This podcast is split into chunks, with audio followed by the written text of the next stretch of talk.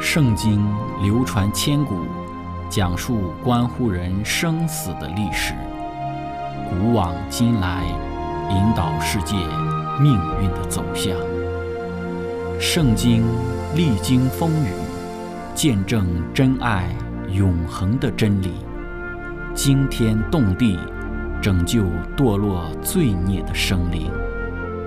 圣经荡气回肠。感动铁石心肠的生命，坚往之来，翘首以待基督的复临。希望福音广播电台圣经系列解经节目开卷有益，让我们翻开这本千古奇书，去领悟其中可以扭转人生的真理。亲爱的听众朋友，平安！欢迎您收听《圣经解经》节目《开卷有益》，我是您的朋友志成。今天我们要学习的圣经是在《创世纪》的三十三章十二到二十节。经上记着说：“以扫说，我们可以起身往前，我在你前头走。”雅各对他说：“我主知道孩子们年幼娇嫩，牛羊也正在乳养的时候。”若是催赶一天，群畜都必死了。求我主的仆人前头走，我要量着在我面前群畜和孩子的力量，慢慢的前行，直走到希尔我主那里。以扫说：“容我把跟随我的人留几个在你这里。”雅各说：“何必呢？只要在我主眼前蒙恩就是了。”于是以扫当日起行，回往希尔去了。雅各就往舒哥去。在那里为自己盖造房屋，又为牲畜搭棚，因此那地方名叫舒哥，就是棚的意思。雅各从巴旦亚兰回来的时候，平平安安的到了迦南地的示剑城，在城东支搭帐篷，就用一百块银子向示剑的父亲哈姆的子孙买了帐篷的那块地，在那里筑了一座坛，起名叫伊利伊罗伊以色列。就是上帝，以色列上帝的意思。亲爱的朋友，今天我们要一起学习的主题就是大能的上帝。开始学习之前，我们一起聆听一首诗歌：耶和华是我牧者。耶和华是我牧者，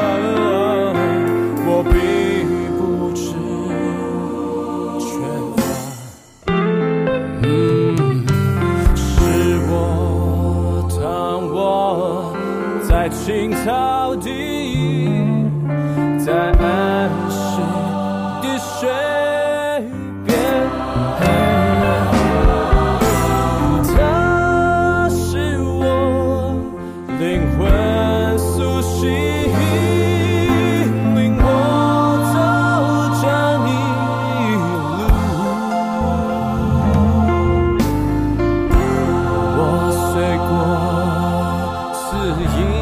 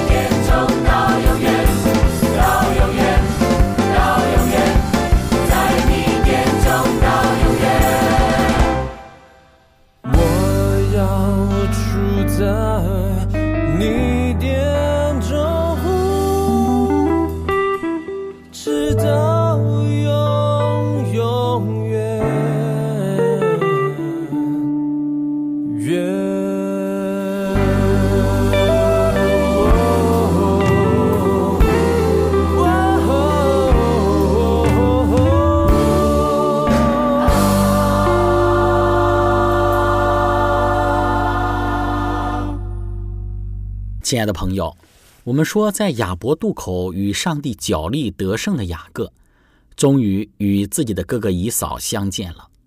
这是分离了二十年后首次的相聚。此时，兄弟二人皆已不再年轻，加上雅各在雅博渡口角力之后疲惫的一瘸一拐的身形，使得以扫的内心深受触动。在上帝的干预之下，当然。还有雅各真实的谦卑俯伏下拜，以及贵重礼物的奉上，两兄弟握手言和，抱头痛哭。终于，雅各从那个什么都抓、什么都想掌控的欺骗者，成为了一个倚靠上帝而最终胜出的得胜者。以扫接纳了这一个曾经伤害了自己的兄弟，这实在是上帝的恩典。与雅各握手言和的以扫说。我们可以起身往前，我在你前头走。以扫以为雅各会立即前往希伯伦，就是他们父亲以撒的居所，于是他提议要陪雅各一起走，但雅各礼貌地回绝了这一提议和后来提出的护送。第二个提议是毫无必要的，前一个提议表明以扫嫌雅各的速度太慢了，这一拒绝不是出于任何的不信任感。所提出的理由不只是一些借口而已。他不需要兵丁的护卫，因为他知道他有万军的上帝保护着他。他只是不能像以扫所要的那么快的行进。另外，他可以自由地选择安营的地方，并住在那里，直到他想继续前进为止。他享有完全的行动自由。雅各对以扫说：“我主知道孩子们年幼娇嫩。”牛羊也正在乳养的时候，若是催赶一天，群畜都必死了。求我主在仆人前头走，我要量着在我面前群畜和孩子的力量，慢慢的前行，直走到希尔我主那里。直走到希尔我主那里，并不是说雅各想直接去希尔，而是一种表示他想再见到以嫂，并与他继续保持友好关系的话语。这绝对不是一种有意为要摆脱以扫的谎言。雅各的目的地不是希尔，而是迦南，有可能是他父亲以撒当时所居住的希伯伦。故此，他可能想到了要探访一下以扫，但我们却不知道他是否真的如此行了。于是，以扫当日起行，回往希尔去了。雅各就往舒哥去，在那里为自己盖造房屋，又为牲畜搭棚。因此，那地方名叫舒哥。亲爱的朋友，我们说，在与伊嫂经过一番的交流之后，雅各继续他的行程。在雅各接下来的行程里，我们看到雅各并没有照着他对伊嫂所说的去到伊嫂所在的希尔，乃是去往了舒哥，定居在了事件。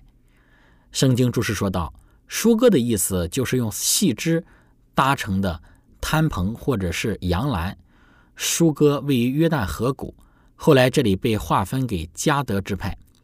我们不知道雅各在舒哥住了多久，但是他建造房屋的事实暗示着他一定在那里生活了许多年，因为这是任何先前的先祖似乎都未做过的事。我们对于他这样做的理由也同样不了解。良好的草场和稀疏的人口。可能对他的这一决定产生了影响。雅各奉上帝的差遣，要回到他列祖之地，他很可能找到了一个提早探望他年迈父亲的机会。他当时也可能像他曾应许的那样探访了一下他在希尔的哥哥。后来我们又看到雅各从巴旦亚兰回来的时候，平平安安的到了事件城的这一个地方，在城东支搭帐篷。雅各到了撒冷，在那里筑了一座坛，起名叫伊利伊罗伊以色列，就是上帝以色列上帝的意思。亲爱的朋友，我们要从雅各最终决定居住在了事件，雅各在事件的筑坛之举有几个方面的学习。首先，雅各所铸造的坛是效学他祖父亚伯拉罕的行为。我们从雅各筑坛的这个行动中可以看到亚伯拉罕的信仰对于后代的影响。在之前我们学习亚伯拉罕的人生之时，我们说其中一个明显的行为就是亚伯拉罕在各处为上帝所筑的坛。《先祖与先知》这本书当中论述到亚伯拉罕的筑坛之时，说道：“上帝的朋友亚伯拉罕给我们留下了一个很好的榜样，他的生活乃是一个祈祷的生活。”他无论在何处支搭帐篷，总是在旁边筑一座坛，早晚招聚他家里的人一起献祭礼拜。在他的帐篷挪移之后，祭坛就仍留在原处。后来在漂流的迦南人中，有一些接受了亚伯拉罕的教训。无论在何时，当他们中间有人来到祭坛这里时，他们就知道从前有什么人曾在此居住过。于是他们在支搭帐篷之后。就重修祭坛，在那里敬拜永生的上帝。明显的，亚伯拉罕这样的榜样影响了雅各，雅各也为上帝筑坛。雅各的这个筑坛的举动也表明他对于家庭信仰的在意。此时的雅各家族是家大业大，四个妻子，十多个孩子。这些孩子能否有敬虔的信仰生活？他们能否一生敬拜上帝？作为一家之主的雅各。他对上帝的信仰似乎直接影响着他的家人。后来我们知道，雅各的这些孩子，除了约瑟以外，其他的几个孩子其实表现的都不怎么样。刘辩上了自己父亲的床，与雅各的妾同寝，犯了乱伦的罪。立位和西面之后，我们会谈到他对于四建城的男丁所行使的杀戮，还有犹大在对待自己的儿妇他玛的事情上表现的也并不理想。但无论怎样，我们看到雅各还是有效学他的祖父亚伯拉罕的行为，为上帝助坛，也期待着自己助坛的行为能够给自己的孩子们带去敬畏上帝的榜样。这给今天的我们有许多的提醒。对于孩子的教育，一点儿也不能松懈。许多人认为，教育就是取得好的成绩，考进名校。固然，考取功名是教育的目的之一。但绝对不是教育的全部。知书达理、明辨是非、遵纪守法，使人成为正人君子，才是教育最原初的一个初衷。当然，从信仰的层面来讲，预言之灵对于真教育做出了全面且具体的定义。敬畏耶和华是智慧的开端，认识至圣者便是聪明。人生的大前提乃是要造就品格。全部真教育的基础乃是认识上帝。教师的任务应当以传授这种的知识，并依着这个知识来陶冶学生的品格为目的。认识你独一的真神，并且认识你所差来的耶稣基督，这就是永生，这就是真教育。它能赐人能力。凡愿与上帝同工的人，必须为身体的每一个器官与心智品格的完美而努力。真教育。乃是为准备体力、智力与道德力，以履行人生各种的职责，也就是训练身心灵，以从事神圣的服务。这乃是一种足能够延续到永生的教育。人人都应对于身体的组织有明智的认识，以便保持身体的健康而从事主的工作。肉体的生命需要谨慎的保养和发展。必使神圣的性情得以在人性中充分的彰显出来。身体组织与灵性生活的关系，乃是真教育的最重要的科目之一，应在家庭与学校中受到密切的注意。真教育乃是传道的训练。凡属上帝的子女，个个都是奉召做传道者。我们是奉召要为上帝和人类服务的，并且。我们所受的教育，应该以培植我们做这种的服务为目标。真教育乃是一些概念的教导，这些概念必将有关于创造主上帝和救赎主耶稣基督的知识，深印于人心之中。这样的教育必使人的思想更新、品格改变，它必巩固我们的思想，抗拒那圣灵之敌蛊惑人的耳语，使我们能够领会上帝的声音。它必使受教者有资格与基督同工。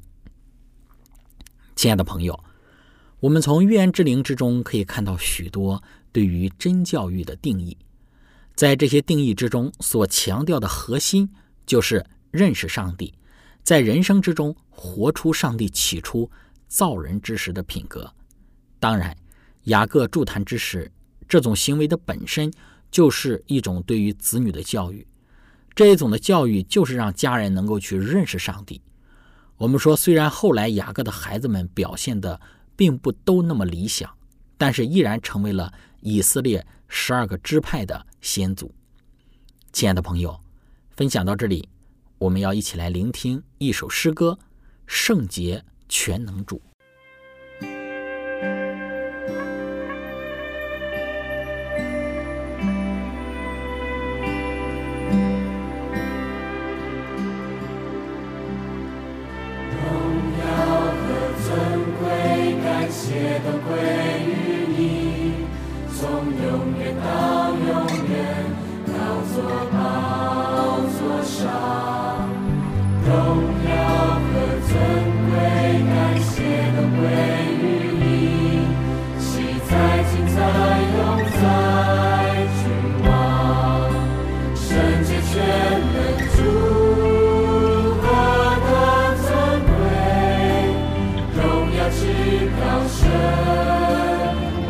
see I need.